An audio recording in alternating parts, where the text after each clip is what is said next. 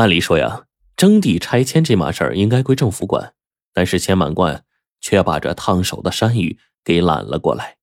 那为什么呢？因为他嫌政府的拆迁力度不够。现如今呢，各级政府的头上都紧着一道紧箍咒，就是严禁野蛮拆迁。也正是因为如此，政府在拆迁的时候，前怕狼后怕虎，效率不高。而他钱满贯则不用考虑政治因素，他是一个做生意的，追求的是什么？利益最大化。钱满贯就主动请缨，正中刘副市长的下怀，他果真就把拆迁的权利啊下放给了钱满贯。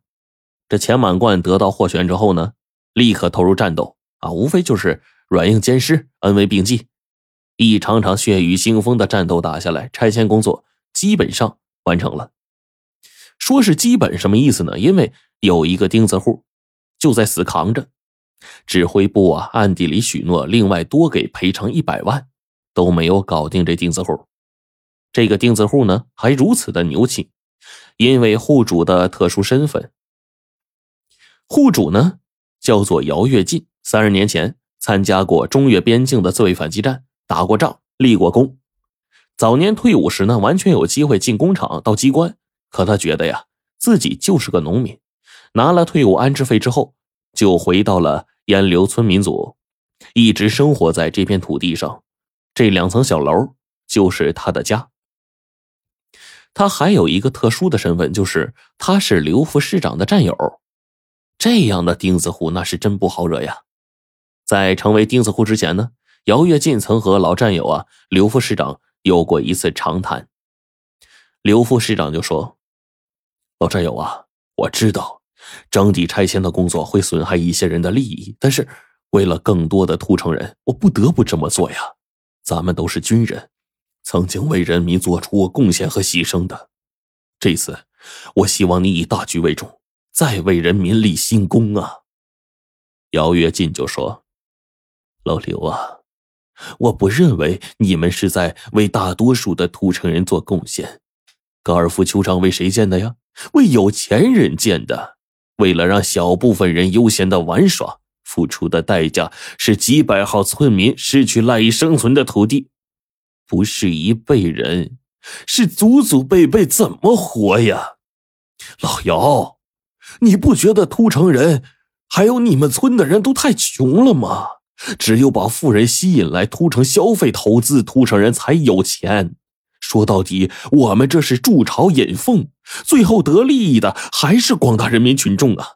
老刘，你以为幸福就是有钱吗？啊，有了钱没有了家，没有了安宁，能有归属感，能幸福吗？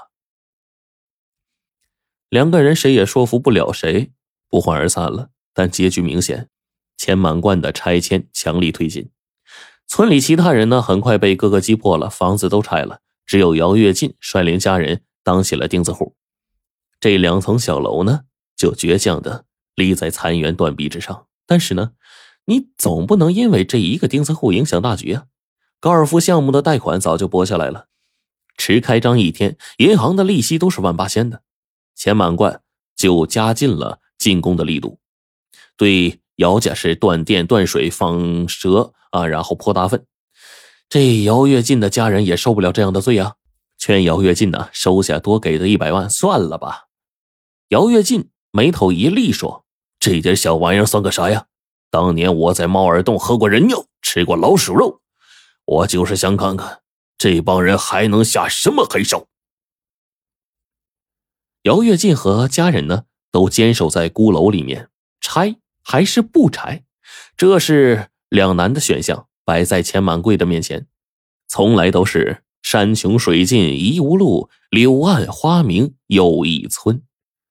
转机是突城来了一个高人之后出现的。这个高人呢，是一个开发商的高管，有着拆迁专家的声誉。高人来突城交流，得知钱满贯的难处之后，就指点着说。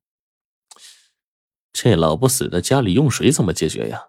钱满贯说：“他家是备了水缸了，水是从附近挑来的。”这高人又说：“派一个人到姚家去，假装是谈事儿，趁老不死的不注意啊，把泻药倒水缸里，让他一家人吃的上吐下泻，不得不去医院。到了晚上再派个车过去，几小时搞定。万一啊漏了破绽，叫他们找个临时的呃顶包就可以了。钱满贵是大喜啊，紧握着高人的手说：“人才呀，兄弟！”钱满贵呢就赶紧行动。这鬼城开业那天傍晚，有工作人员呢顺利的把泻药投到姚家水缸里。一切都跟高人预测的那样，姚家人上吐下泻的，不得不连夜去往医院求诊。医院也被钱满贵给搞定了，以病情不明为由啊，然后呢强行要姚家人都住院。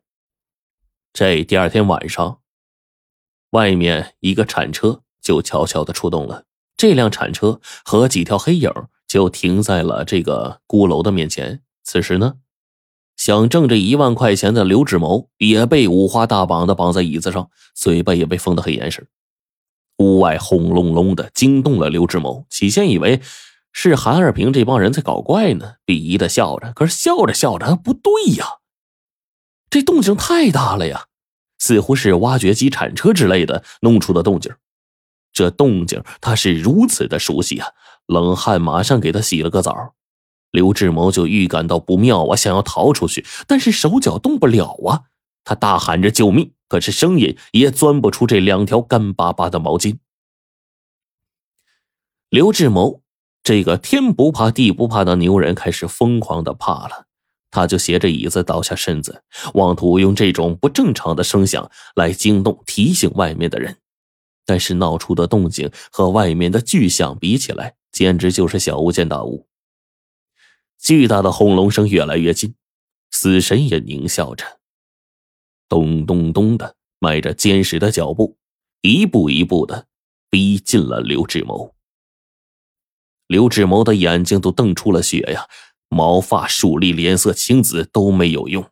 铲车推到了鼓楼，鼓楼呻吟着摇晃着，一块硕大的水泥板就砸了下来。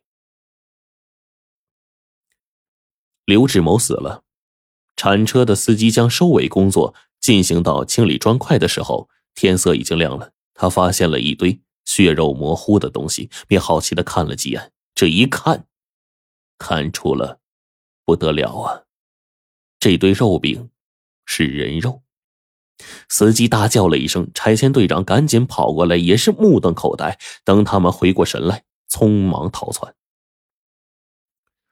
出事的第二天早上，等待揭晓赌局的韩二平等人开车来到现场，集体都目瞪口呆了。楼不见了，一夜之间，这楼就变成了碎瓦砖块啊！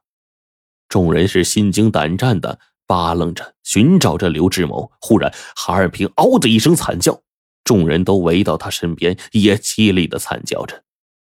他们就看到了这一堆肉饼，这堆肉饼中还夹着鞋带不是刘志谋是谁呀？